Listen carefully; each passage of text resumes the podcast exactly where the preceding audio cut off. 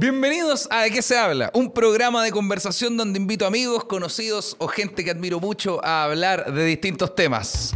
Hoy tenemos de invitado a la gran, al gran, no estoy crazy. Hola gracias por la invitación, qué divino. Oye, qué honor poder conversar contigo. Por en el fin, podcast. habíamos hablado hace un tiempo igual de venir y Sí, sí, pero muy está-. Esto, esto fue como en agosto del año pasado, pero Oye, está sí. demasiado full todo. Sí, sí, sí, mucho tiempo. Y el verano, bueno, ya estamos. Acá está, se, Sí, lo- se logró. ¿Cómo estás? plazo que no se cumpla ni deuda que no Ni se deuda pague. que no se pague.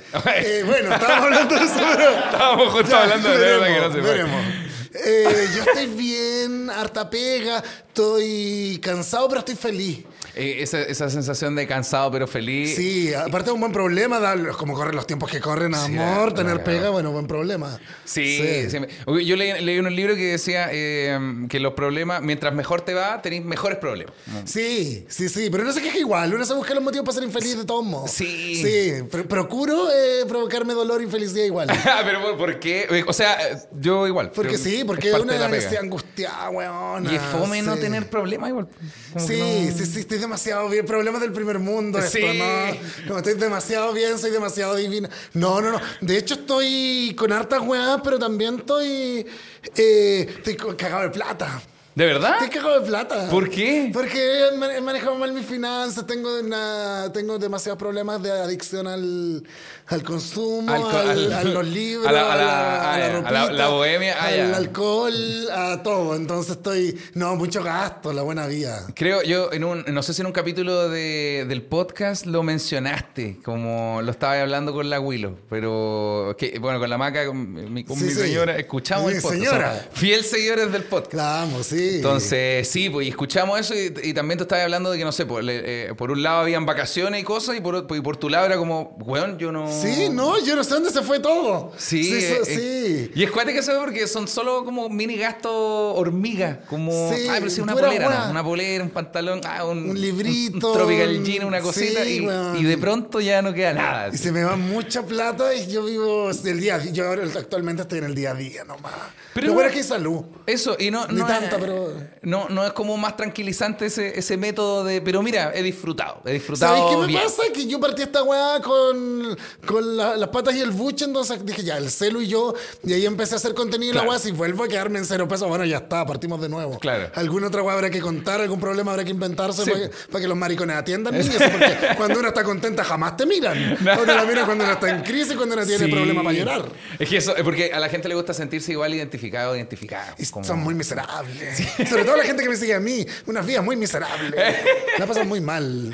Oh, me encanta. Te iba a preguntar, eh, ¿se acabó efectivamente el podcast? Buena que crees. Se acabó el contrato con Spotify, lo que no es lo mismo. Eh, yo tengo ganas de volver a grabar podcast. De hecho, cu- hace poco estuvimos en Las Gansas, ahora acá, y como que me apasiona estar eh, hablando weá. Como armando el chismoseo en vivo y un poco, eh, un poquito improvisando. Me Sí. gusta ese, ese lado.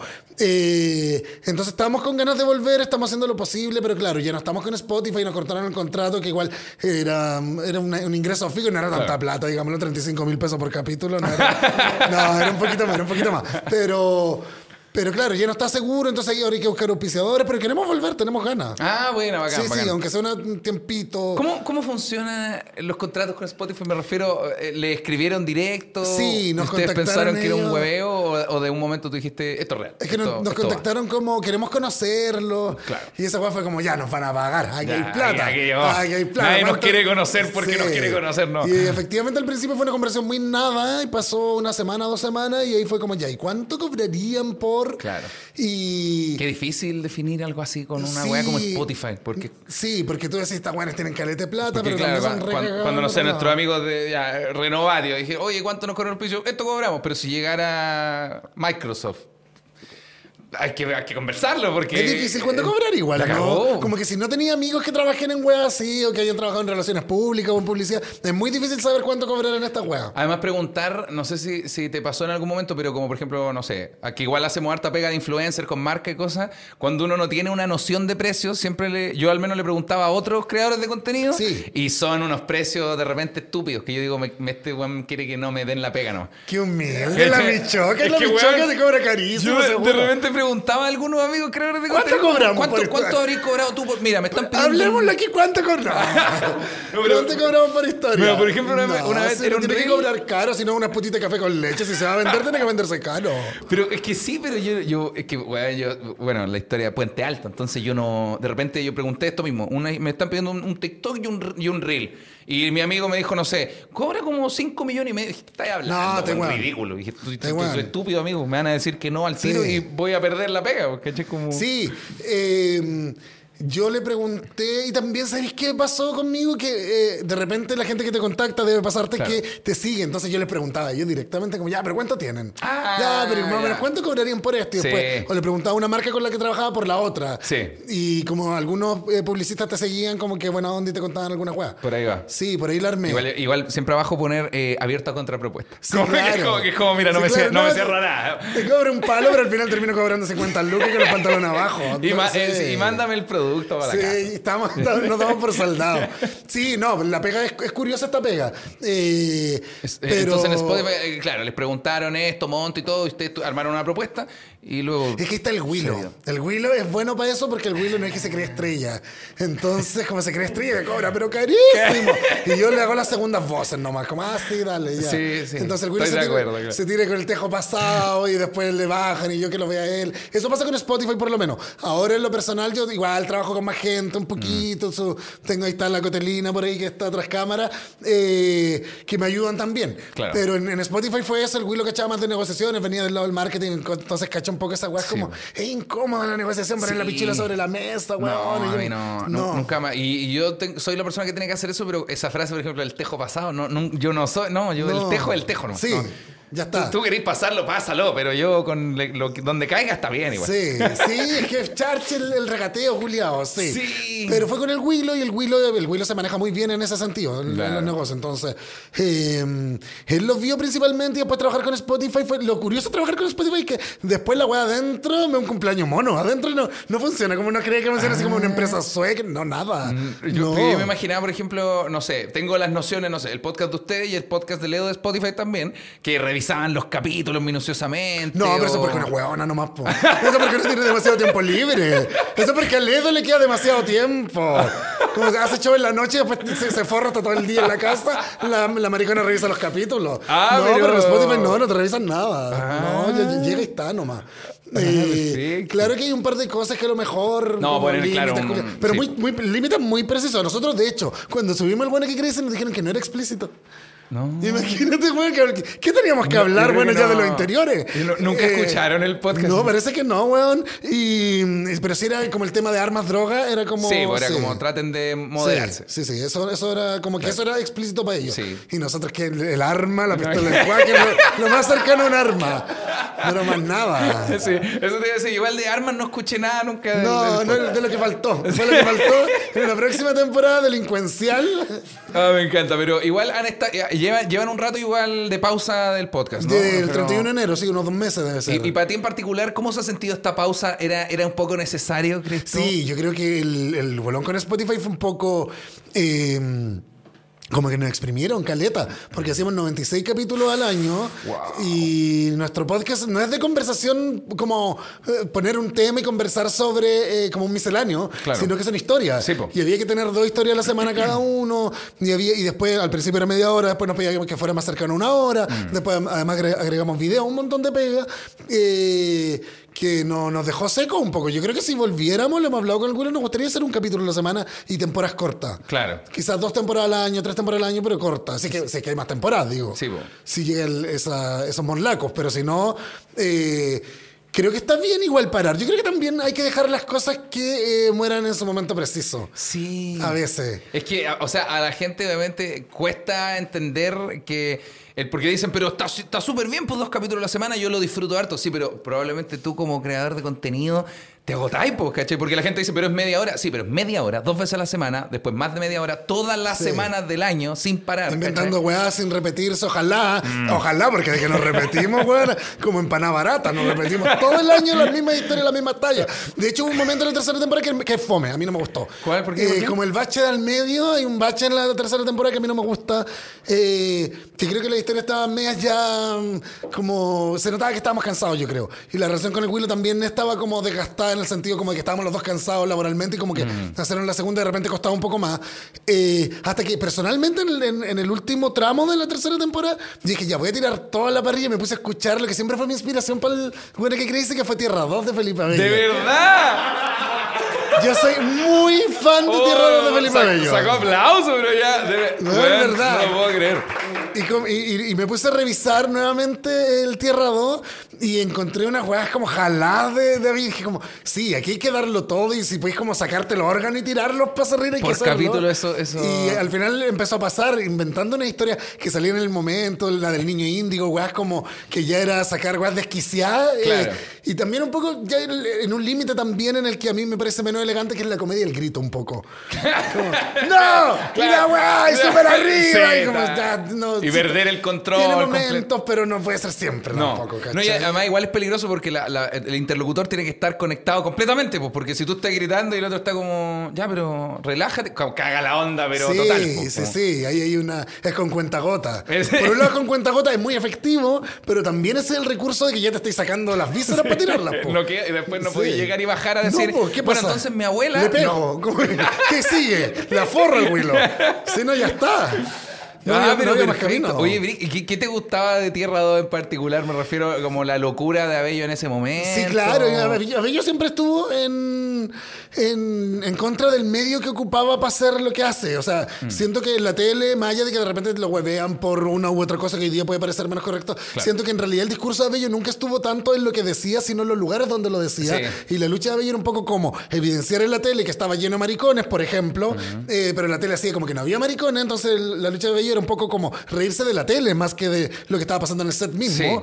Entonces se reía de la homofobia televisiva, de, de no, lo- no, no permitir que se admitieran gay personas que eran evidentemente muy cola en pantalla. Eh, o luego, incluso lo hace ahora en el stand-up, en donde tiene un humor tan blanco que a veces uno se ríe incluso del chiste medio fome. Sí, que es como eso cual. que le, le llaman post-humor. Entonces, incluso en el stand-up, Abello está en contra un poco del stand-up y creo que eso es admirable. su- ba- ba- es bacán que lo veáis así porque siento que en el stand-up pasa eso mismo de que algunas personas dicen, no, pero Abello es súper bacán hacer reír hasta la abuelita. Sí, lo que está haciendo a través de la abuelita es demostrar como esta weá es tan básica que, que, mira, todo el mundo se puede reír. No necesitan claro. ser súper intelectuales sentados en un Y además creo que le pone eh, pelo a la sopa porque todas nosotras, o muchos de nosotros por lo menos, eh, nos subimos a tratar de ser graciosos. po. Tal cual. A mí ya se sube a tratar de no ser gracioso Sí. y eso es mucho más gracioso. La cagó. ¿Cachai? Eh, entonces va, va como siempre a- contra la corriente. Yo admiro eso mucho de la carrera de Abello en general. Mm. Más allá de repente de poder indicar como tal o cual gesto seña, eh, creo que en su conjunto mirar la carrera de Abello es como un gran iconoclasta, un gran como, weón, que es un Contreras, básicamente. Y eso Sí. me identifica mucho y me gusta un montón. Tuve la oportunidad de hablarlo con él y como, Ah, que, como que buena. intercambiamos una idea y sí, o sea, ¿Y un tipo qué un te- genio. ¿Qué te decía? ¡Ah, sí!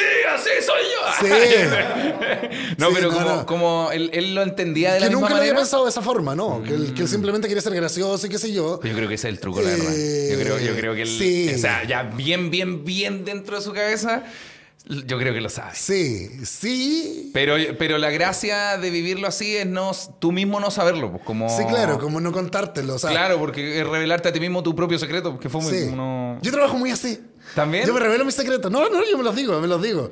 Eh, pero eso, una gran admiración por él y, y creo que por eso Tierra 2 a mí me parece como tan significativo. Mm. Porque también iba en contra de, de su propia figura, de estar en la tele, iba en contra de ser podcaster en un momento en el que en Twitter, bueno, y todavía, pero en Sí. Twitter, cuando partió todo este rollo podcast y que era muy fuerte en Twitter, tipo 2000, que tiene que haber sido 12, eh, se trataba de ser inteligente de alguna forma. Sí, y este, eh. o, o de opinar como soy súper basado, ¿cachai? La gente que, eh, que que escribe en Twitter como si estuviera dando como una declaración pública. Es ridícula la, la, la ley entre gatos. Y a, Bello iba de alguna forma con Ruminuto en contra de eso también, Sí. ¿cachai? Eran, eran muy, muy punky de actitud. Me ¿No sentí, eso. ¿No sentí un poco que tú igual hiciste eso a través del podcast y también a través del contenido como en redes sociales? Porque pasa algo con el concepto, por ejemplo, María Fernando, que no se repite, no es como como cuando uno puede asociar algo a otra cosa. Por ejemplo, no, el humor de él me recuerda a Bello. Como que no hay Me algo dicen que, lo que... que le recuerdo a Bello, porque si pasa ¿De como verdad? sí, sí, tengo- hay unos momentos. Eh, no, yo no creo que yo vaya en contra como del medio, No, claro, claro. sino como de alguna idea de ser maricón particularmente. Y claro, es que como yo no hay otra. Yo salí en la zorra y mi mamá se le rompió el molde. No podía salir otra. Entonces, eh, claro, con guagua, guagua. mm, Guagua, ¿cómo sé lo que tengo yo? Guagua diabética. Esa guagua grande, weona. Así nace Pesó se cuatro kilos y el medio. Es- es- Siete kilos, con hemorroide y todo. Una- una empanada de talla- pomaire, una- claro. Entonces, no sé, yo o sea, creo que nu- nunca pienso tanto en mí en ese sentido, pero sí creo que lo que eh, eh, yo hice cuando partí en Instagram fue como, estaba la imagen del cola, eh, de determinado cola, Mm. y era menos cotidiana, y, y de repente se cotidianizó mucho en la weá, por ejemplo, de romper el tabú como de del cola asociado a la caca, como, como Claro. que siempre lo usaban para ofenderte y de repente empoderarse de eso y ser bien obsceno. Creo que sí, era un momento también en que Instagram venía saliendo recién de esta. Es una camada igual, siendo que estaba la Naya Fácil, que salió un montón de gente en ese Sí, tal tiempo cual, que hacía, eh, que básicamente hacía. Pero que, la, pero que la gente tiende, tiende a invalidar primero y luego como que empiezan a darles puntos y la wea, ¿cachai? Sí, como no sí. sé, bueno, sobre todo con la Naya pasa mucho eso, porque es como, como, no, si lo que dice ahora está bien, pero antes, y como Sí, sí, sí. A mí, a... a mí me gusta la Naya, no la sigo, de hecho, no sé si la sigo. Pero me gusta lo que así, de repente igual siempre se pega patinas, pero bueno, ya Claro. está, que no. Queremos saludar en nuestro querido podcast de que se habla a nuestros auspiciadores Casa de Apuestas Juegalo.com, nuestra querida casa de apuestas favorita. Créate tu cuenta con el link que está en la descripción de este capítulo. Te creas tu link, puedes participar por unas buenas gift cards, apostar ahí en la ruleta Blackjack, traga moneda y mucho, mucho más. Puedes ganar, pero puede que no. Juega responsable y pásalo bien. Ahí tenéis para el fin de semana, en la semana el soporte funciona siempre. Juegalo.com. Queremos saludar a nuestra óptica favorita y estoy hablando de Casa Renovatio, los que hacen posible estas bellezas que estoy usando en este momento, también los regalitos que le damos a los invitados de nuestro podcast. Agenda tu hora en su Instagram, escríbeles por Instagram, agenda la hora y anda a ver los modelos exclusivos, todo lo hacen ellos completamente personalizado, color de los cristales, foto sensible y mucho, mucho más. Ellos y ellas son las expertos y expertas en el tema. Óptica Casa Renovatio.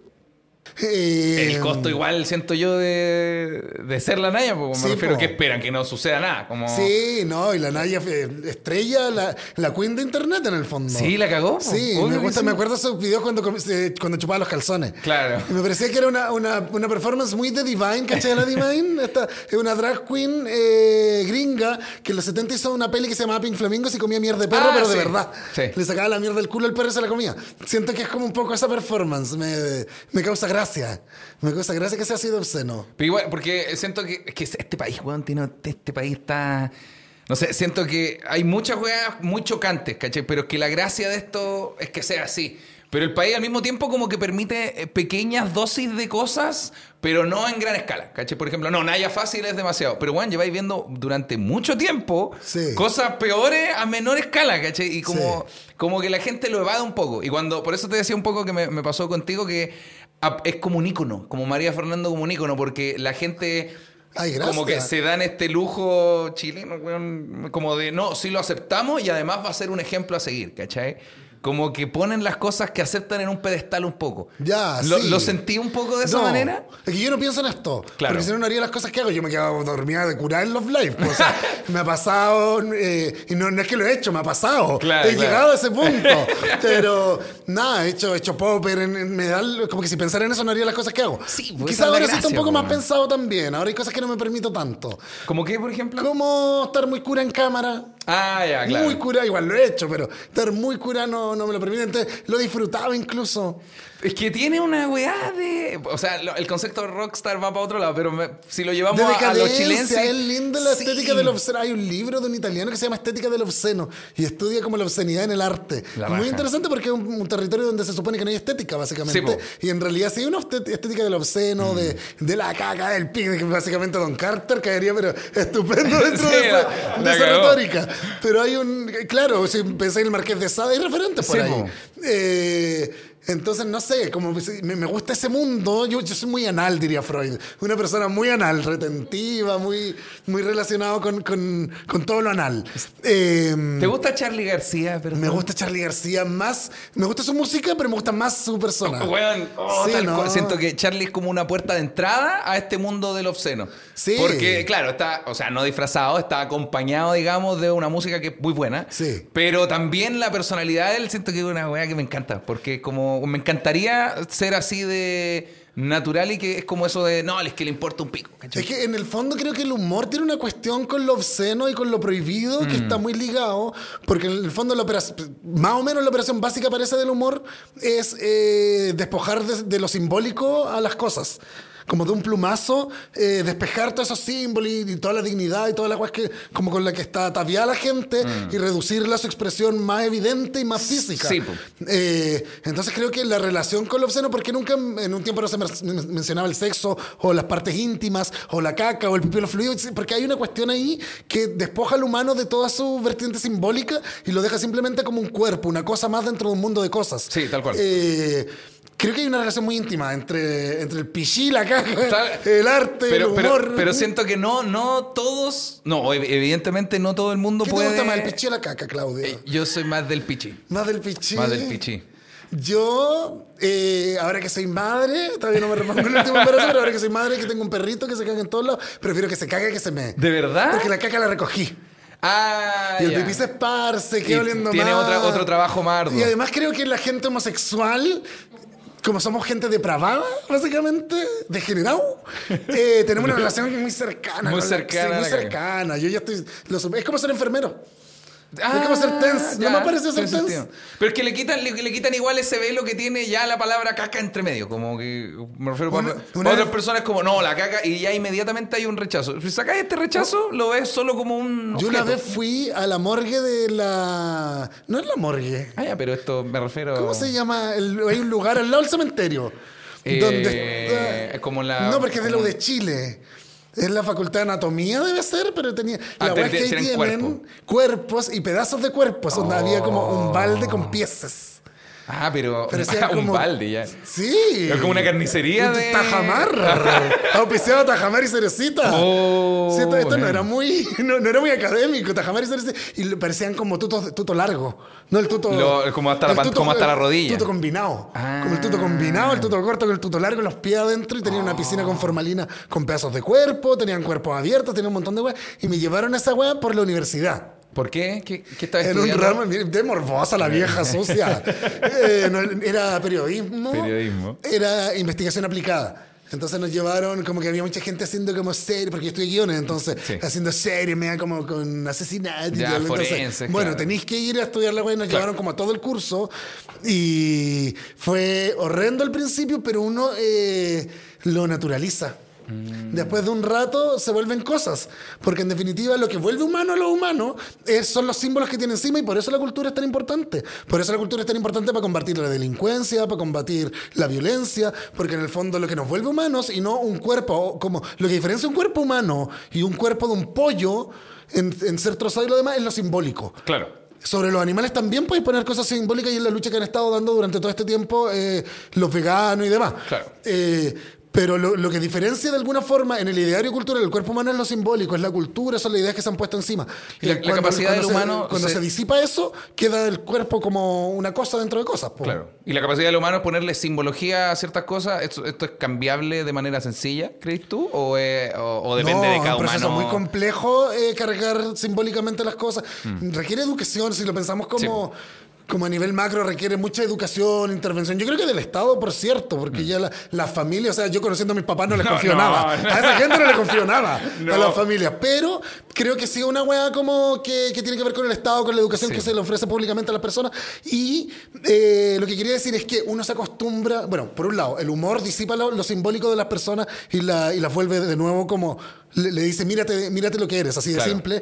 Y por otro lado, también es fácil naturalizar eh, los cuerpos, por ejemplo, de membrados que estaban allá, o la caca, con- cuando, cuando te relacionas con eso. ¿Por qué estábamos hablando de esto? Porque está- conversación tan bonita. No te había preguntado cuál era tu comida favorita.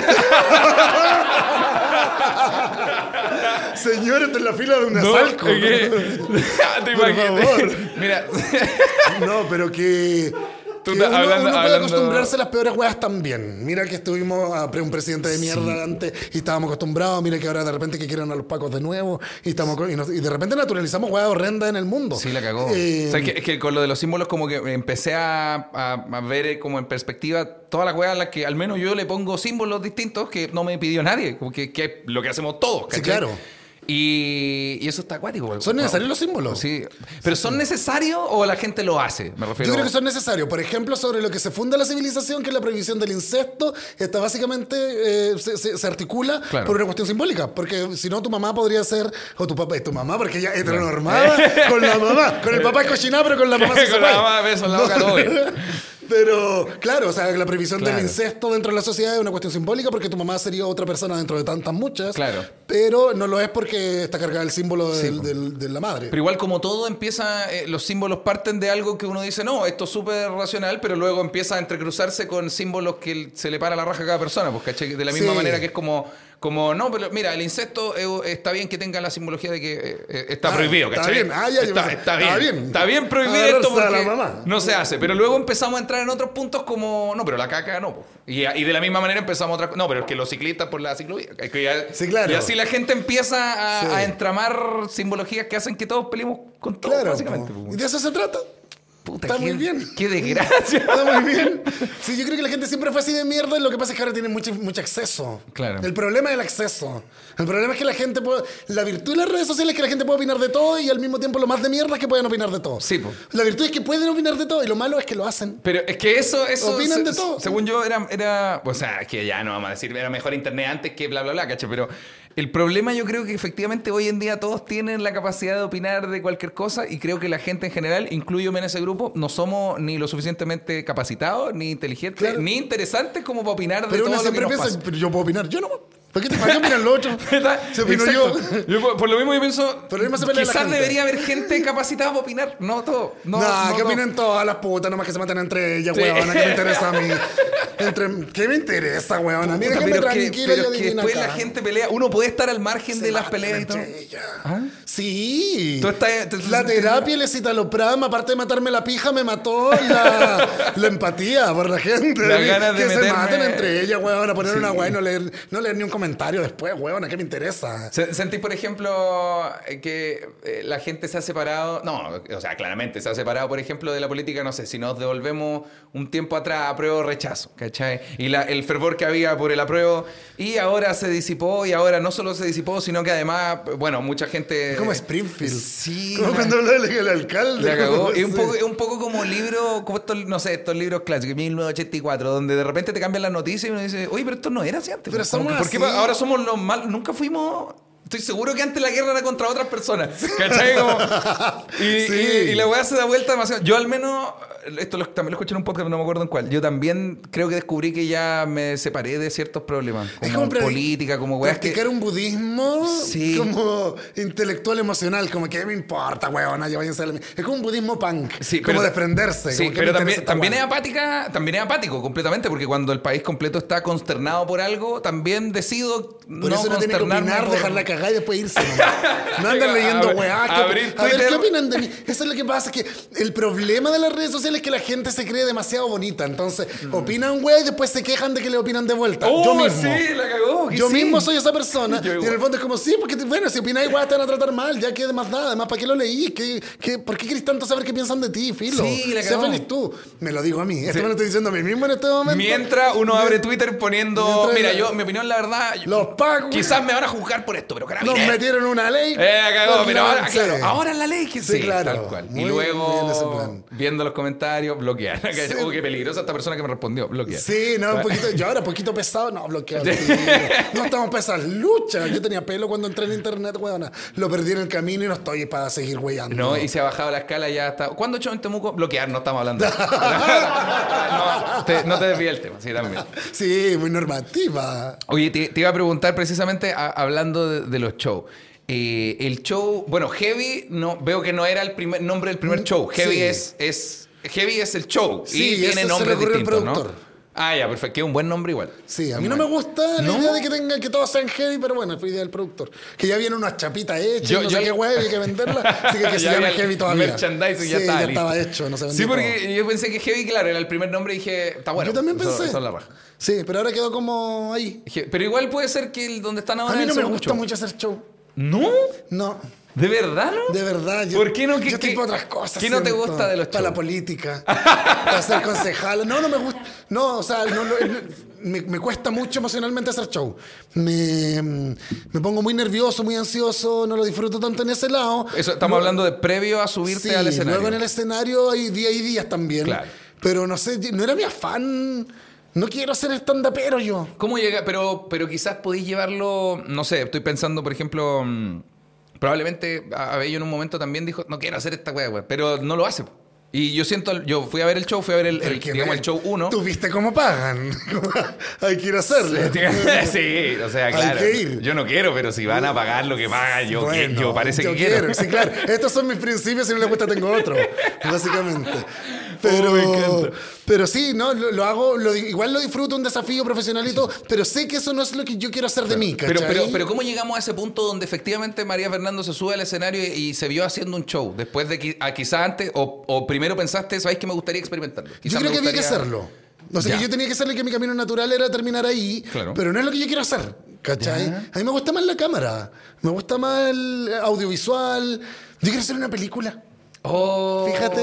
Pero ¿quieres, quieres aparecer en la película? ¿Quieres No, escribir la película? un cameo pequeño, Claro. secundario, hacer un papel que no tenga nada que ver conmigo. Ya, un poco, pero- un- pero, pero, pero participar detrás de cámara de la Sí, creación de esta sí, película. sí. Ah, como Stan Lee que creó todo, pero aparecía tomando su café. Claro, claro, No, sí, sí. Está bien, estoy escribiendo, de hecho, algo por ahí.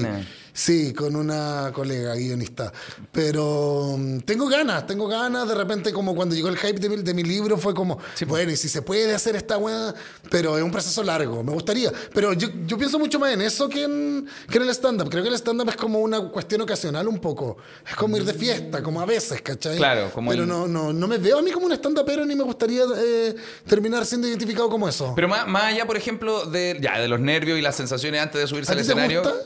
Me gusta, pero creo que es muy doloroso, weón. Creo que el stand-up o el, el Lo mismo hacer dije yo chistes... con, con el sexo anal. Me gusta, pero es muy doloroso. Me gusta, pero muy doloroso. Y, Y a veces estamos. hay caca entre medio de los Claro, y procesos. aquí estamos y los dos seguimos haciéndolo, mira.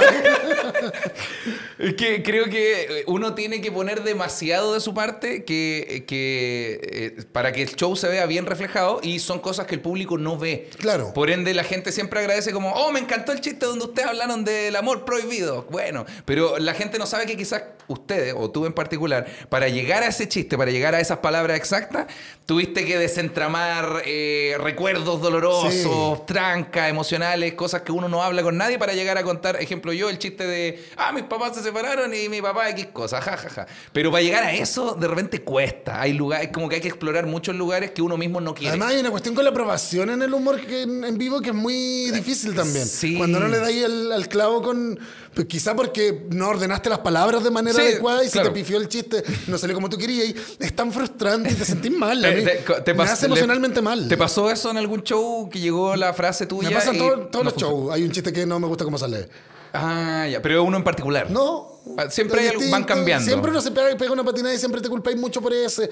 O cuando ahí está la persona que no se ríe, así como que fue obligado. Yo pensé que el show, el show que haces tú en particular, eh, bueno, para que la gente como contexto, el show de ustedes siempre es en espacios más grandes. Estamos hablando de teatros, casinos, eh, no es solamente bar, stand-up. No, ¿cachai? nunca he hecho en bar, de hecho. Claro, no. La, la Willow de pronto está en bares, pero el show donde, donde tú En el estás siempre es como eh, otra atmósfera, digamos, ¿cachai? Sí. Entonces también es otra manera distinta de llevar el show, po. Me gusta. No, y si, si se echó en bar, hice una vez. ¿Y qué, dos qué- veces. qué te pareció la experiencia? No me gustó. ¿Por qué no? Eh, porque- Muy desordenado, muy, al lote. desordenado, Sí. sí, es muy al lote. Sí, comparado con hacer en casino o en teatro. Claro. Eh, pero también quiero hacer un show en un bar, como el tener un showcito para bares, como para Claro. robar. Sí, claro, Principalmente para robar, para robar. Para conseguir- María. Fernando en Quintariuca, Los Ángeles. Claro. Ya, claro. y para robar, para, sí. Más por ese lado. Eh, también quiero hacerlo, pero creo que va por otro lado. Pero yo no creo, me- yo creo que no te va a gustar. Creo que no te va a gustar porque, según yo, la experiencia más gratificante siempre es como en el nivel de show que estás haciendo tú, Mm. actualmente. Eh, lo otro, no me gusta ver las guas por nivel, pero si lo vemos como por etapas. Ordinario, digamos, digámoslo. digamos, sí, los Una- bares una son un dolor de cabeza. Porque No, porque hay gente curada, porque están los garzones paseándose, porque hay un montón de cosas que no se ven en los teatros, filo. Y tú vas con una propuesta bonita, que una pusiste de tu parte Sí. para llevar una weá y hay un weón así, ¡A mí me pasó lo mismo! ¡A mí me pasó una weá! ¡Oh, tío! Y weón. Bueno, la vez que hice ahí, quise en un bar me pasó eso un poco.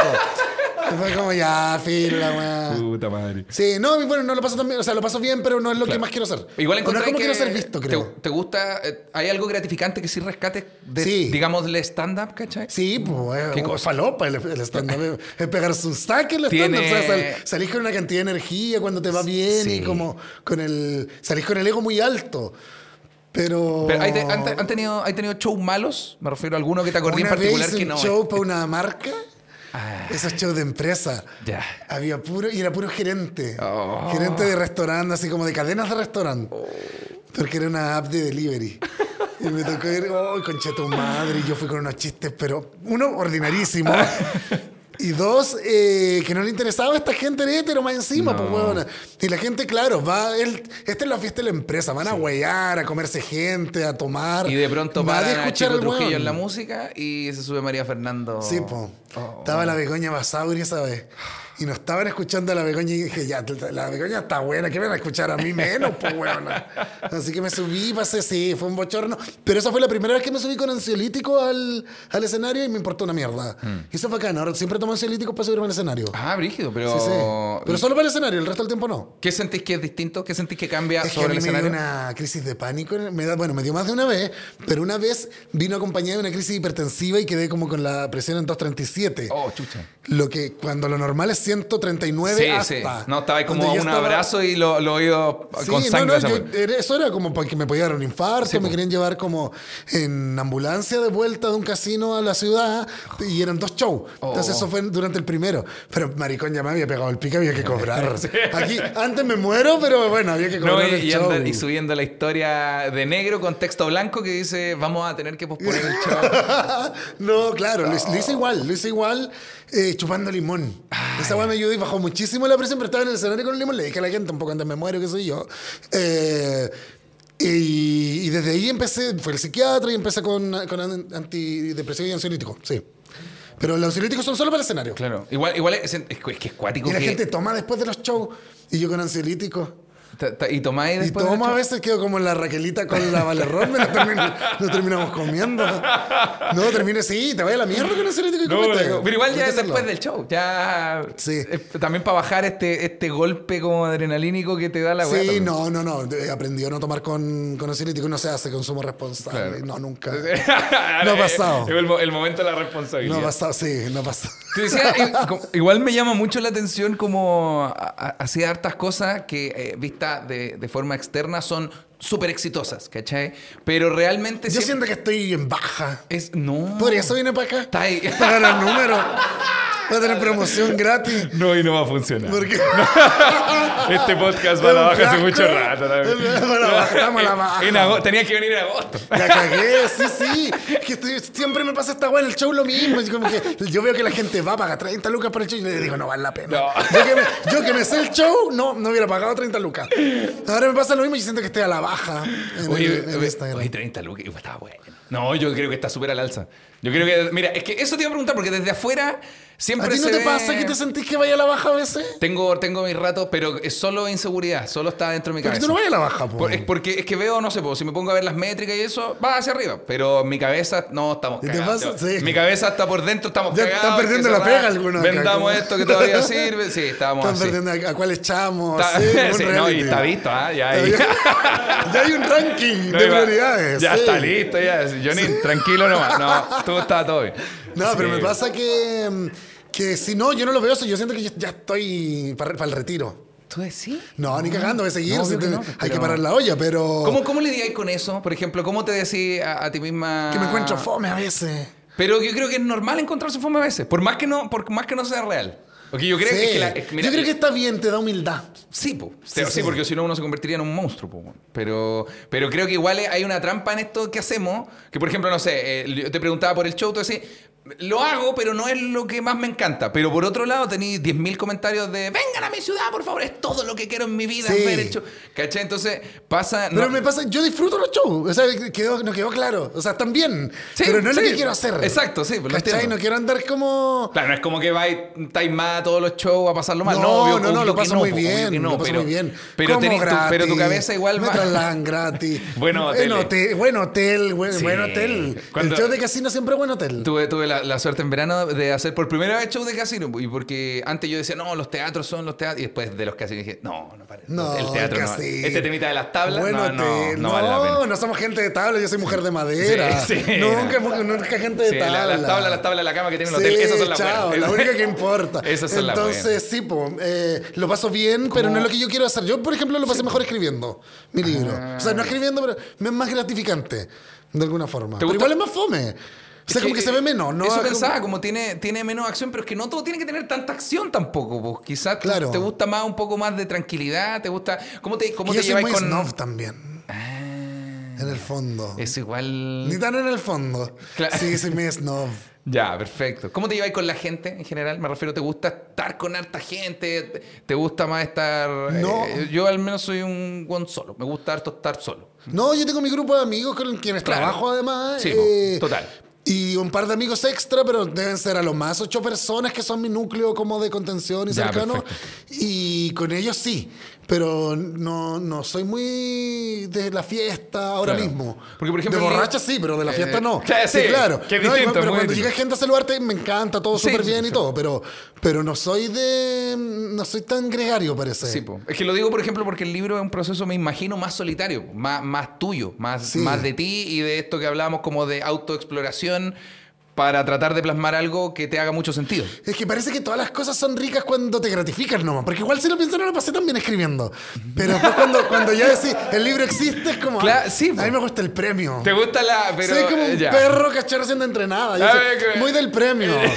me gusta el premio. La gratificación, sí. El pero me gratifica más el- un libro que haya resultado bien que un show que, se- que haya resultado bien. Ah, es que, pero igual, ya, pero porque siento, al menos ahí te la doy, porque el trabajo de un libro que haya resultado bien, siento que mucho más difícil que un show que Sí. haya salido bien. Claro, y el show va a variar y va a tener muchas Sí, veces resultados. El próximo libro- show puede salir 100 veces mejor que, Claro, que el de libro es uno y va a quedar ahí La cagó, siempre, como- sí. sí, y en mucha más Sí, pega. me gratifico más. Y voy más por ese lado. Me gustaría hacer como más cosas de ese estilo. De hecho, me ofrecieron escribir otro libro, pero estamos callando igual porque hay que ver los números, no paga que- bien. hay que no, y La ahora- industria editorial no paga Ta- bien. No, No paga bien. No, no es rentable. 1500 pesos por libro, maricón. que Oh. A mí la gente que me lo pirate, no, no es tal, pero, pero es poco. Con, con alguien, con alguien hablábamos de algo así. Creo Pagan que era- poco. Rigio. Invité a Rigio de Mecano. ¿A qué acordáis de Rigio? ¿Y hablaron de su libro? Hablar del libro de Ricky. Oh, que le faltaban unas páginas del libro. Le- no, hablamos de que, por ejemplo, Ay, él, cuando salían los discos, eh, claro, el disco en la feria del disco valía 15 lucas, pero suyo eran 50 pesos. Sí, po. Es medio así, es medio así, te pagan como la wea. Y... Pero es el estándar como internacional de la wea. Sí, po. como no es una wea que es así. La, la gracia Eh, como que te posiciona en uno... Sí, es que sí, claro. lo- supongo que el, el- el mundito ese de los libros es más como de prestigio. Claro, sí. Sí. ¿Cómo? Por Porque si no te autoeditáis, pero se ve feo igual como Sí, andar con la caja. Sí, que hay que mal, no es el objetivo. aquí en mi correo. Y sabe, claudio.michox.com. Sí, no. después terminé de río las micros por encargo de la importadora. Sí, no toda cagada. Hola amigos, estoy acá en Starken. Voy a mandar siete copias hoy día. No, ¿viste? No, no da lo mismo, no, es lo igual, mismo, no, no, es no, no, tiene que ser con editorial y que ojalá que te roben, eso te da más prestigio. Y que, la editorial más que a mí no me pasó, pero, pero Sí. ojalá que te, que te, y que te paguen tarde. ¿Cómo, cómo lidiaste? Ojalá que se demoren. Mira, yo conozco. El- ¿Cómo yo con la, con la Pau Molina conversamos sobre su libro y este mundillo Me encanta la Pau Molina. de los escritores? Sí, increíble la, la cabeza que tiene. es brutal. Sí. Lo- sobre este mundillo del mundo de los escritores y las escritoras, ¿cachai? Que ella decía, es un mundo que, como decía, tiene olor a poto, tiene olor a, a- creo que decía, no, es un mundo con olor a poto. Porque me imagino mucho... Mira, si el stand-up, que ya podéis subirte a un bar a hablar una hora de chistes del pico que no tienen ninguna vuelta, ninguna Sí. trasfondo. Imagino que el mundo de la literatura es mucho más Yo no lo conozco. digamos. No, no, No lo conozco, no, yo escribí una- un libro nomás. Pero nunca, nunca ha estado, cerca, por ejemplo, no sé, como yo no la- me mezclo tampoco con Ah, esa gente. No me mezclo con esa gente. Mm. Ni del stand-up, ni de los libros. Yo soy una maricona sola, solita camina Ya, mejor. perfecto. Sí. Porque, por ejemplo, no sé, lo- para los influencers nos hemos visto en un par de eventos También donde pasaba poto. Mark, sí, y uno va y tiene como ¿Cómo que... te llevas con los influencers? Hay algunos que me caen bien. O sea, el pollo Castillo me cae bien, pero legítimamente yo lo saludo. Buenas, Juan, ¿cómo Sí. estás? Pero igual eh, me he visto en conversaciones con un vaso de algo sin alcohol porque estoy manejando y estoy así como, sí, bacán. no, eso pasa cuando las métricas. Y yo digo, no quiero estar en esta conversación. No. Y yo me he visto como, por- no sé por qué estoy acá Me conversando. aburren los influencers a mí. sí. O sea Es que, yo también trabajo eso. po. Sí, po, no, y nosotros hay mismos. cachado que siempre cuando muestran weas hacen así. Eh, ¿Por qué hacen así? Tal Indican cual. así. tal cual. Le dice, chiquillos, les vamos a sacar una foto. Ok. Sí, como. Esta cualquiera, la tía Pucherito, Mm. Es que weón, en el jardín infantil, la tratan como weón a la gente. El mundo de los influencers, eh, eh, yo igual hago eso, pero siento que ya es la weá más, al menos lo más falso que yo debo hacer en mi vida, es el mundo, el mundo de los influencers. Ya. Por eso siempre que me preguntan, ¿tú eres influencer? No, soy, soy comediante. Soy comediante, Ya. pero de repente De pituteo, repente, de claro, repente sí, salen sí. unas luquitas. Pero... No, yo soy más influencer que comediante, yo creo. De verdad. Yo creo que sí. Pero, ¿pero por qué? Porque hago, me hice conocido por eso, porque hago más podcast y contenido en internet que, que show, que libro, que cualquier weá, como que hago eso. Pero tampoco, no sé. Pero tampoco- es que cuesta maricón. identificarse ¿Viste que el con- maricón siempre sale artista? Ya. El niño arti- sale así. Es artista seca, ¿no? El niño- el niño te, salió así. Te, te quería preguntar a- hace rato, que era algo, algo que yo dije cuando invita a la María Fernanda le voy a preguntar. ¿Cómo viviste, no tiene que ver con lo que estamos hablando, cómo viviste el capítulo de la Junta? Porque yo lo vi. Ya. Y lo vi con la maca y Ya. dije, ok, esto está igual un poco. eh, Yo agradezco mucho a la Junta y todas Me las cosas, pero, pero está un poco forzado. Yo sentí un poco a Julio como. mm, Me curé. Lo está intentando, bueno. Sí, yo me curé. ¿Te acordáis del capítulo? No. no, la mayor parte no. ¿Lo viste posterior? Tampoco. Tampoco. No, algo vi, pero... No, ¿sabes qué? Le pasé bien. Claro. Eh, básicamente lo que conocí al Julio fue eh, lo que estuvimos ahí. Claro. Eh, y claro, o sea, yo creo que es difícil a veces para determinadas generaciones como interactuar con mariconas y mariconas como tan para afuera. Claro. Y yo también fui como... Yo me... Ay, mira, me acordé. Fui a hacer un par de cosas que yo sabía que tenía que hacer, que era ser muy maricona, tratar de meter una o dos cosas chistosas y una o dos cosas interesantes. Sí. Y creo que hice las tres, así que misión cumplida, ya ya fue. Total. No, yo no quería ir. Y mi entorno me dijo, como te va a hacer bien ir y qué sé yo, es que yo nunca quiero ir a ningún lado. Yo siempre quiero estar en mi terreno nomás. Eh, pero claro, parece que hay que colaborar y hacer estas weas como con... No es este caso, yo aquí vine encantadísima. yo aquí vine encantada. No, pero no, porque hay una buena onda y nos conocíamos de antes Sí. y todo el rollo, pero en ese caso era como ir, pero me iba a hacer bien en seguidores. De hecho, me hizo muy bien, subí como 18 mil seguidores Ojalá. con ese capítulo. Sí, un montón. Y, y la pasé bien y todo. Eh, no me arrepiento para nada de haber ido, pero creo No, que no. sí hubo una cuestión de que eh, no nos entendíamos porque no nos conocíamos. Yo creo que el Julio César tampoco había visto tanto mis weas. Mm. Las vio probablemente una semana antes para para enterarse, pero Claro. no estaba tan, tan metido ahí. Era como que costaba avanzar también cuando hay un, un código que no se comparte, entonces avanzar Sí. algunas cosas. Y sobre todo al final, que yo estaba bien curada ya. el- ¿Qué, me- qué tomaste, qué tomaste, hacer. Ah, ya. Sí, ni el gin. No, es que, no, no, la mentira que no, no deja caña. Sí, si tomáis 18 Sí, gin. bueno, me había haber tomado unos 4 o 5 Sí. y como que ya estaba.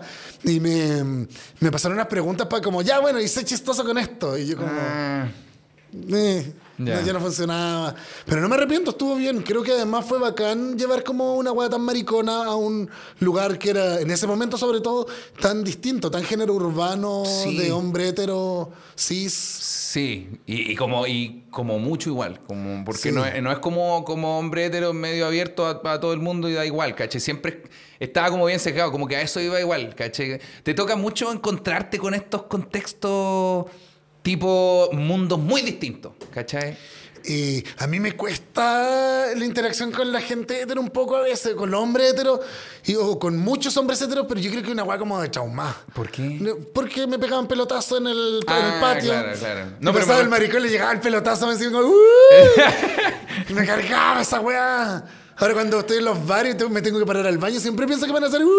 Y ese, y ese Entonces, pelotazo no. emocional sigue dando vueltas. sigue el pelotazo emocional. ¿Lo, lo sentís de repente cuando conversáis con hetero? No sé, me refiero a esta, No puede ser esta misma conversación, Pero- pero No, ahora no, por ejemplo. Contigo no, pero. No, creo que como que lo di vuelta un poco ahora. ya. No quiero ser beligerante tampoco No, como no. con la gente hetero, ¿cachai? Ah, pero como que lo, lo doy vuelta un poco. Como que si alguien me quiere agarrar por el huevo. Es que hay una weá, una es Pero, como una. pero pasa todavía que te invitan a cosas como para buscar el, el, el hueveo, digamos, porque yo siento que siento que hoy, a este año, ¿cu- ¿cuánto estamos? ¿2023? ¿Cuánto estamos? ¿Cuánto Ya, estamos? perdido. Por eso le debo plata al servicio de puesto interno, no sé qué año estamos. el año tributario. El año tributario. Sí, por ejemplo, siento que aún, aún todavía no, el, el- el hombre hetero, in- incluso incluido en este grupo, no, no ha encontrado la manera chistosa de, de convertir estos chistes en algo nuevo, ¿cachai? Sí. Como ya, invitemos a la María Fernando y hagamos unos chistes porque la María Fernando es súper lo- no va a ser chistoso. Te aseguro que si Sí, nace de mí, no va a ser chistoso. Sí, hay algo que, que No, opera no, ahí, nomás, como... ¿cachai? Sí, pero no, yo, no, sabéis que, es que además voy a pocos lados, entonces como Claro. estoy muy con mi gente, muy como son todos maricones, de hecho donde trabajo con la gente que trabajo son todos maricones y lesbianas, Claro. ni una sola persona hetero. Eh, bueno, se dio porque además son mis amigos, pero no sé, no, creo que te- tengo muchos seguidores, pero el otro día íbamos con la Cote por las tarrias y me para un metalero, pero weón, de esos que tú, esta persona... Un, un Hagrid de Harry Potter. No, pero desasiado. Ah, ya, ya. Un Hagrid de Harry Un Potter. queso. claro, con un. no. Y, era, y era re fan. Y era re fan, me pidió foto y toda la weá. Ya. Fue como. Wow, igual, ¿cachai? Como que. Sí, en algún momento siento que se abrió mi contenido a mundo hetero, sobre todo a mujeres, y después de ahí saltó como de las parejas a los, a Sí, los la- weones, y ahora. esa, esa weá me- Dios mío, weón. ¿Cómo va a ser posible que es como, weón, yo te, te escucho, te, te ha pasado esto? Porque ya, estoy seguro que sí, lo apostaría, apostaría plata a esta weá. Que es como, weón, soy fan de tu contenido, pero lo escucho por mi polola. claro. Como poniendo. que- pero este es que, ya, mira, esa weá que te decía Yo del, del hombre razón, hetero, igual que te lo digan. siempre poniendo un escudo, weón. Le encuentro- ¿Por qué? Le encuentro toda la razón. ¿Te has escuchado nuestro podcast? Está el Willow. ¿Ah? Este el Willow, el Willow no perdona. Entonces la- esa maricona hay que avisarle, no, estoy con Polola, estoy con pareja porque la Ah, Willow no perdona. Está Sí, bien. escucha- la Willow el la tópico del maricón caliente también, sí, claro. Entonces está bien que avisen. Yo no Pero- los culpo, le encuentro toda la razón. Si yo tuviera en sus zapatos, de hecho no los saludaría, no los escucharía. ¿Por qué, por qué sentís que este cruce todavía no se puede dar de forma tan natural? A menos en tu círculo, que es como el mundo en que tú te mueves y manejas, ¿cachai? ¿Por qué sentís que no...? No, yo creo que es la masculinidad frágil de algunas personas, pero creo que cada día como más hueones que no, que no están con ese rollo, sobre todo Claro. generaciones más chicas qué sé yo, como que, Sí, sí. bueno, ya está. Sí, la Sí. cagó. ¿Hay, hay conversado con gente Una de, no sé, de 20 años?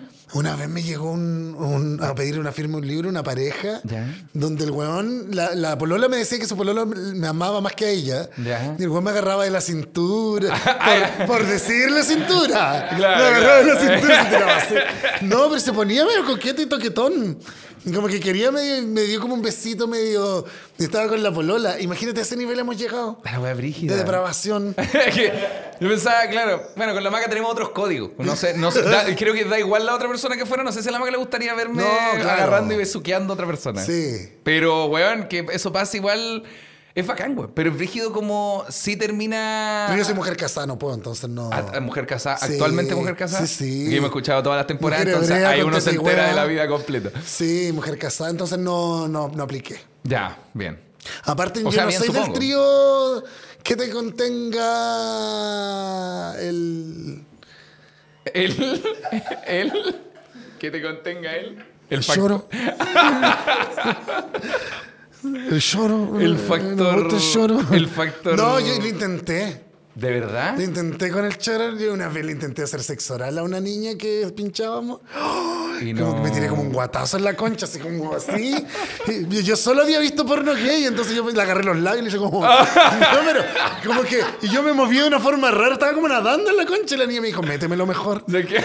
Mételo mejor. Sí, ya de último, pero tampoco pude, así que bueno. Así que- Esa fue mi experiencia fallida con. Sí, claro. Mira, pero que no, que no se diga que no se ha intentado, por lo menos. Sí, no, sí, no, por esfuerzo no se queda. Bueno, igual eh, la mayoría de nosotros probablemente seguimos teniendo episodios como este. No, de- no, no, no cambia de- mucho según las preferencias pero de nadie. es tan difícil con razón, el lesbianismo está tan en el alza. Ellas saben. Ellas saben. Yo tengo mucha amiga lesbiana que sabe. Sabe bien, tienen talento para que, la de, weá. que de más, po, de más, po. Sí, Pero- se conoce su cuerpo. Que, que brígido, es que no sé, siento que como le, le- le seguí dando vuelta a la weá de por qué, por qué es tan difícil. Ya, el concepto de masculinidad frágil, ¿cachai? Que, que está muy, muy en boga, digamos. Pero es real que existe, pues, weón. Sí. No sé, me mencionaste lo de esta pareja joven del, del beso y tú decías... Yo, yo lo llevo al tiro No a mi relación monógama, entonces digo, pero 45 bueno, no, no, no, no eran jóvenes. 57 años que no era una. Ah, pero ya, no, ya, ya. no, no tenían pero, pero igual, igual, igual pasa algo ahí que también es distinto, no sé, a la edad en la que yo estoy metido como medio atrapado, ¿cachai? Porque gente joven, no ¿Qué sé, como me. Yo tengo 27. ¡Qué joven! 27, estoy en la edad del balazo, ojo. El- que que, se- que deje- dejar constancia en este momento. Sí, pues gente más joven, no sé, por eso te decía, gente de 20 años, literal, no hay. No hay yo, bueno, con la gente al menos que yo he conversado. No existe prejuicio alguno. No hay. No, claro. Viene con, eh, pero no sé en qué momento hubo Mi un pareja recambio. tiene 27. ¿De verdad? Sí, y sí, claro, son O sea, de verdad, obvio, sí, son, muy. sí, como, son medios como. Como que son real. Yo creo que la, la gente de 27 ahora es como la gente que de verdad es millennial. Porque Sí. en Chile la weá llegó atrasado todo, Sí. niño. Yo tuve TV cable como el 2010. Ah, la cagó. Hay gente Sí, de 42. entonces- Yo soy milenio. No, eres milenio. No. No, señor. No, usted es caballero. caballero, no es por milenio. Anda con un maletín y un sombrero. No es milenio.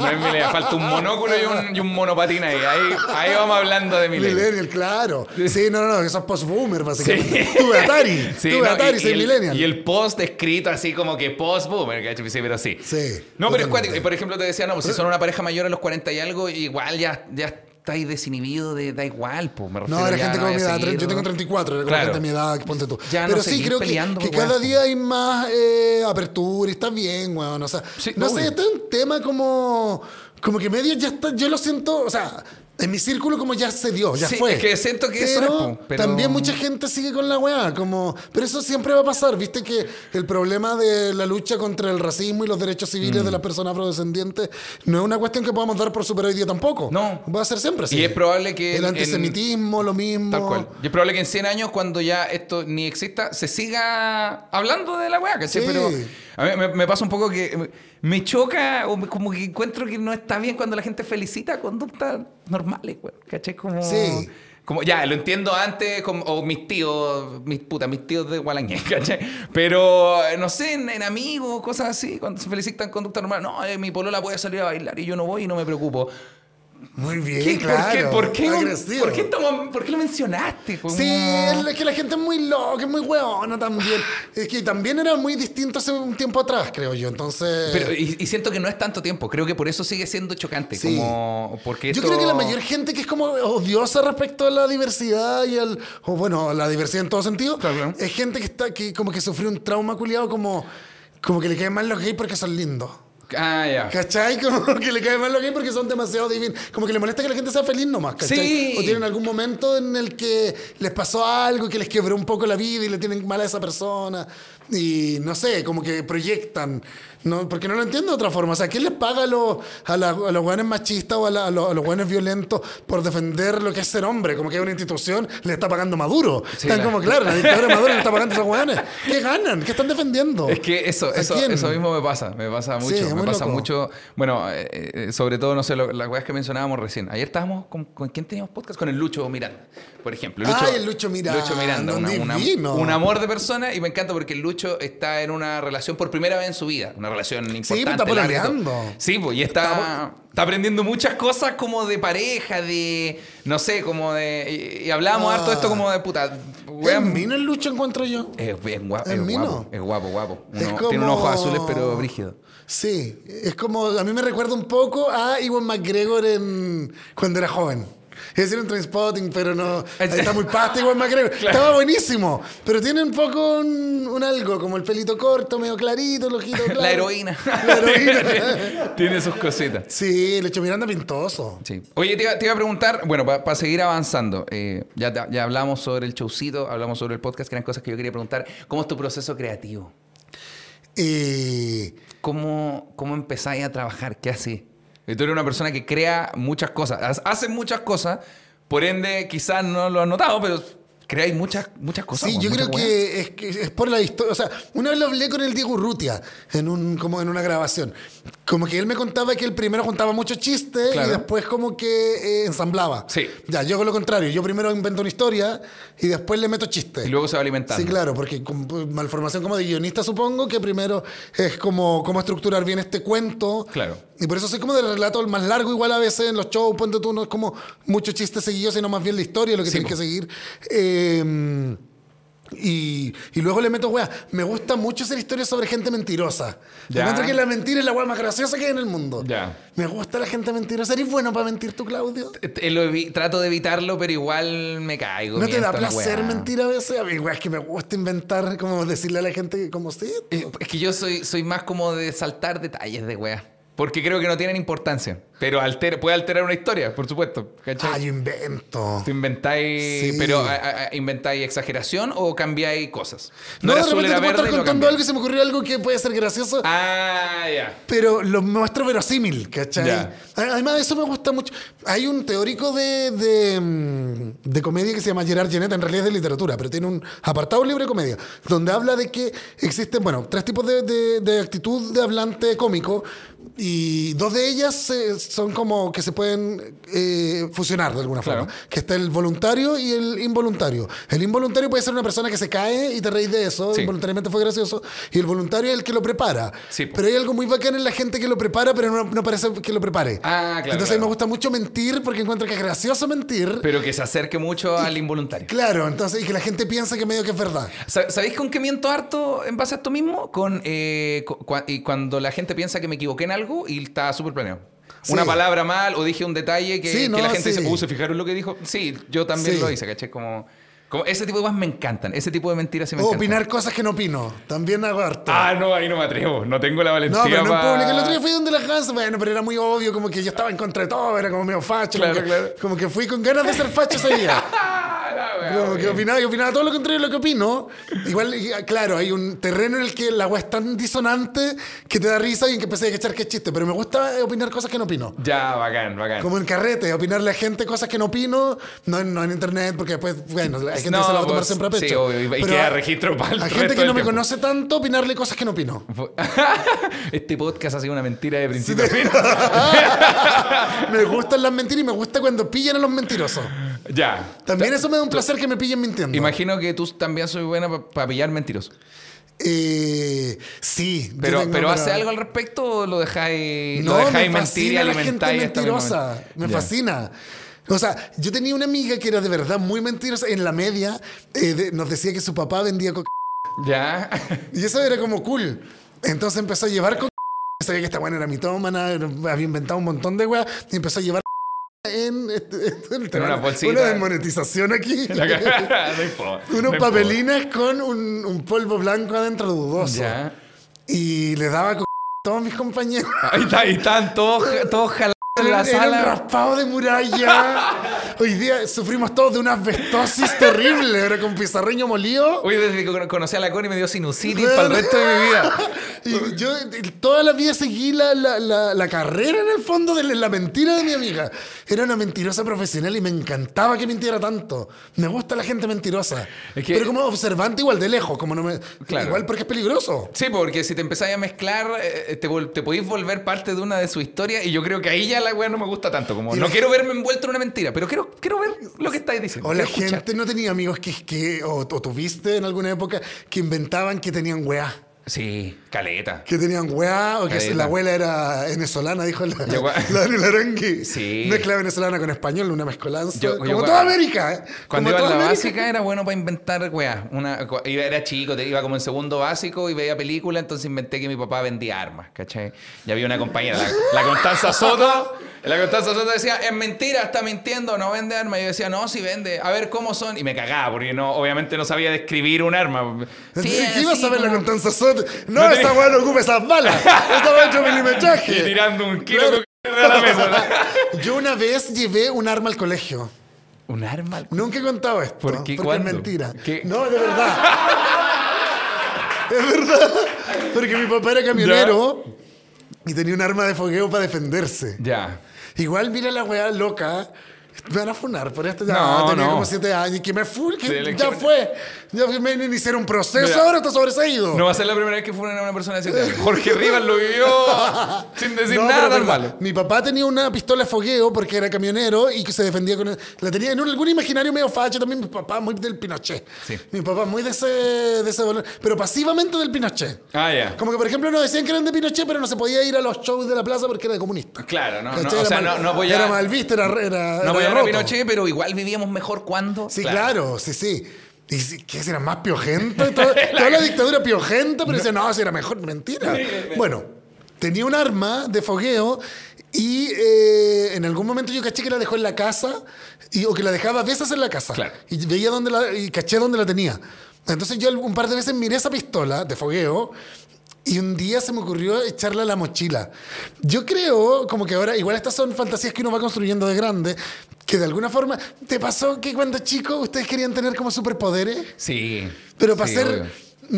Yo pensaba que a maricón no, porque yo no podía ser el Capitán América, yo quería ser Carrie, la, del- la- la de la película. Siempre mujer. Entonces, eh, yo quería, porque era como para vengarme tener superpoderes, como Ya. para que nadie me dijera nada malo y yo ser más fuerte que todo y qué sé Sí, yo. tal cual. Creo que eso es básicamente haber tenido una pistola. Mm. Y agarré la pistola de mi papá y la eché en mi cartera. En una Michael Kors la eché en mi mochila. En mi llevé. Michael Kors, Y al lado del Chihuahua. Claro. me molestaba en el colegio. Más marico, nada bueno. Pero la eché en mi mochila y fui al colegio con la pistola. Y no, no tengo tanta claridad, pero voy a mentir para que sea más entretenida, de que creo que se la mostró un compañero. Ya. Le dije como, eh, te- te- oye, ando con, mira con lo que ando. Y le mostré una la pistola, la abrimos, no tenía bala. Claro. eh, pero anduve todo el día con la pistola en la mochila y como wea. que me hizo sentir algo. Eso te iba a preguntar si te sentiste ese día un poco más poderoso que en otro- otros días del colegio. Me refiero a tener Yo una pistola en la sí. mochila, como no te vayas a sentir más Yo poderoso. creo que sí. Te huevió una persona y tú, ¿qué dijiste, conche tu madre? ¿Qué Totalmente? Repítelo, repítelo. Sí, la única vez que volví a sentir ese poder fue cuando empecé a traficar cocaína. Con mi amiga raspado de muro en el colegio. Totalmente. Yo era el brazo armado de la weá, era soldada yo a esa altura. Cuando era chico una vez le robé el... No le robé en verdad. Roba, Le- ponle le- que le robaste. Un amigo, el Byron, que amigo de nosotros todavía, fue al matrimonio. El Byron tenía un celular, era el primero de nuestros compañeros con celular. Esto antiguo, obviamente, con con este, este azul no. robaste. Y él estaba jugando y me sacaba pica todo el día. Y el- al- en el último recreo, yo le saqué el celular y lo escondí. pues. Dije, ah, voy a. Para que piense que se lo robaron y cuando esté preocupado, se lo devuelvo. Y se acabó el día y me devolví a la casa con su celular. Y cuando llegué a mi casa empezaron a llamar al celular. Y yo como, weón, me robó un celular. Como ca- caí en cuenta que por primera vez en mi vida me había robado algo que era de un amigo que evidentemente sabía que lo Pero, tenía yo. Te lo robaste porque te lo querías robar. Quería, pero- que, quería que él sintiera que se le había perdido. Solo quería eso. Solo quería que, para que dejara de... No es que te lo querías robar y después te diste cuenta de lo que habías hecho. No, no, no. O sea, Que- no robar, lo querías tener. Quería, quería esconderlo para También que él quería sintiera tener. que se le había perdido. Y Pero- también quería que la wea porque... Lo robó. Básicamente lo robó. la- Estoy describiendo un robo. Sí, Mira, claro. yo vi No, una tele, quería- vi la tele en el mall y yo quería tenerla en mi casa. Eso, eso es un robo. Eso es un robo. Oye, ¿cómo, terminó eso? Bueno, me empezó a llamar en la casa y yo estaba solo y me puse nervioso y inventé que otro compañero me lo había echado en la mochila y que al otro día íbamos a hablar con él. Le dije, aló, Byron, sí, eh, eh, ¿sabes que el Giovanni dijo, me pasó el... Y el Giovanni me tiene existía, que- sí, claro, era otro era compañero. Que era otro compañero más pobre, entonces era más probable que sospecharan del Giovanni a que sospecharan de mí. Weón, amo esta historia. Sí, y- Viste que estas historias son las mejores. Mentiroso, prejuicioso. Porque además me, me gusta esa crueldad que a veces los niños pueden tener como. Yo era muy cruel de niño también. Yo era muy cruel, yo llevé pistola y todo. Y claro, yo una vez me robé un celular también. También con la- saqué la pistola. Pero lo vendí. ¡Ah, ya! De verdad. Pero, o lo intercambiaste por otra cosa, por un rato. Lo intercambié por otra cosa. Ya, está por bueno. dinero. no, no, no, mentira. Pero uno pues, de niño, como que inoc- inocentemente, como no tenía los parámetros éticos tan marcados, ah, podía hacer muchas weas muy crueles. Sí, es que eso, pero sin Es bacán igual. ¿No, no te ha pasado de repente que miráis hacia atrás dentro de lo mal que uno lo pasó en la infancia? Probablemente tú más mal, ¿cachai? Sí, bueno. Pero, pero eh, uno fue muy cruel, weón. Como de repente no, Todos. no te ha pasado que llega un momento a tu cabeza donde, oh, la weá que le dije a mi compañero o a mi compañera, weón. Sí. Qué brígido que. A ver, conmigo fueron cruel por ser maricón, sí, algo, pero yo era un concha de su madre también. O sea, yo no, no voy a decir como que, que mi historia es puro sufrimiento y era una culiá. Y además por eso los maricones somos buenos para el palabreo, porque hay que defenderse. Y yo Sí, sí, fui po. cruel con caleta de gente.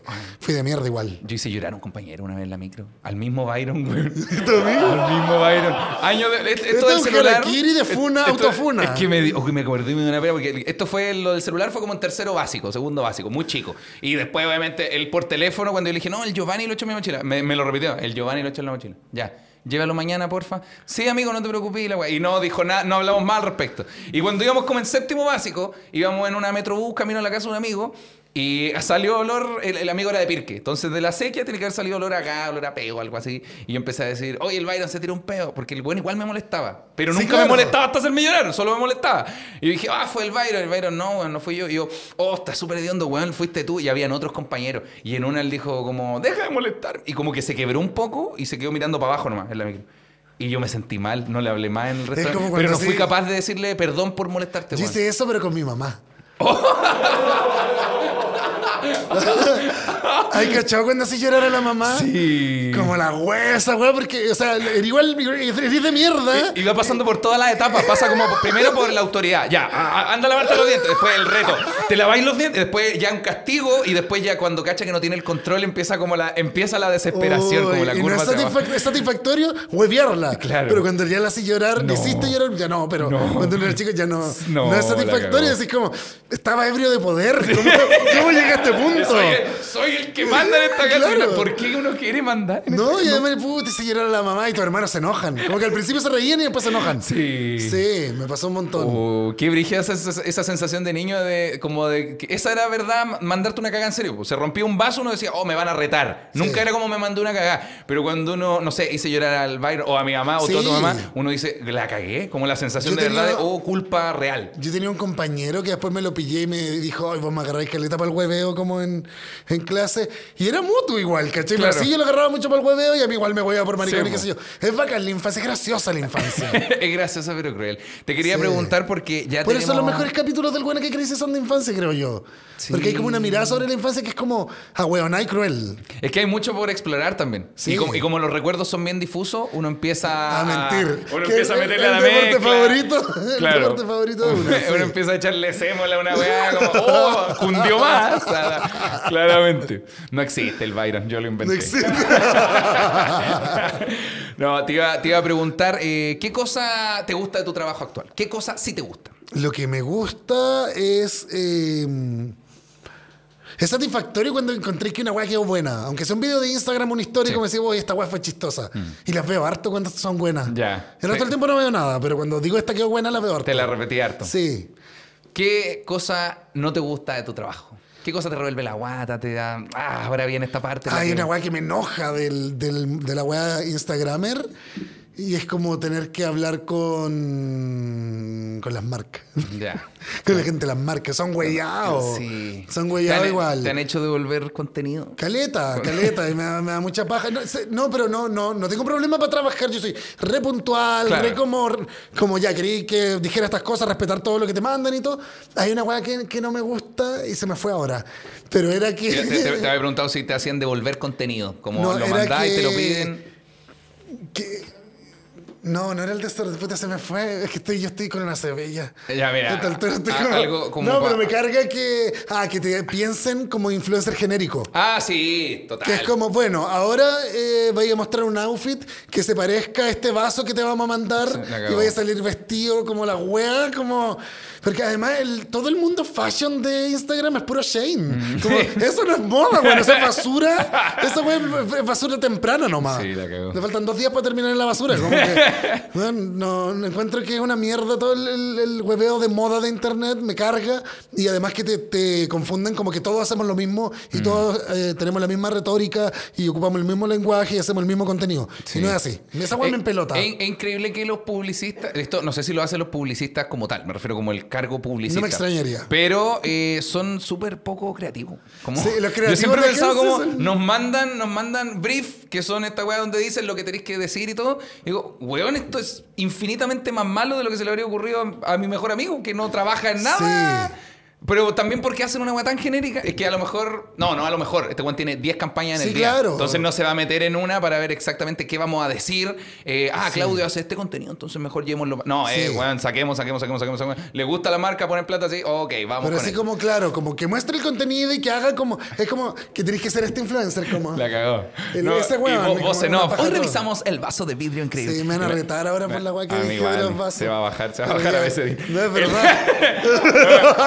me, da, risa porque No me siento tan solo. Bueno, mandan- ya no, nos cagan a los dos. Mandan estos, estos guiones que igual son malos y abajo dice, pero que sea con naturalidad. ¡Imposible! Como, ¿Cómo querés que sea con naturalidad si tengo que subirme un scooter y yo no, no tengo ni la aplicación de los scooters, ¿cachai?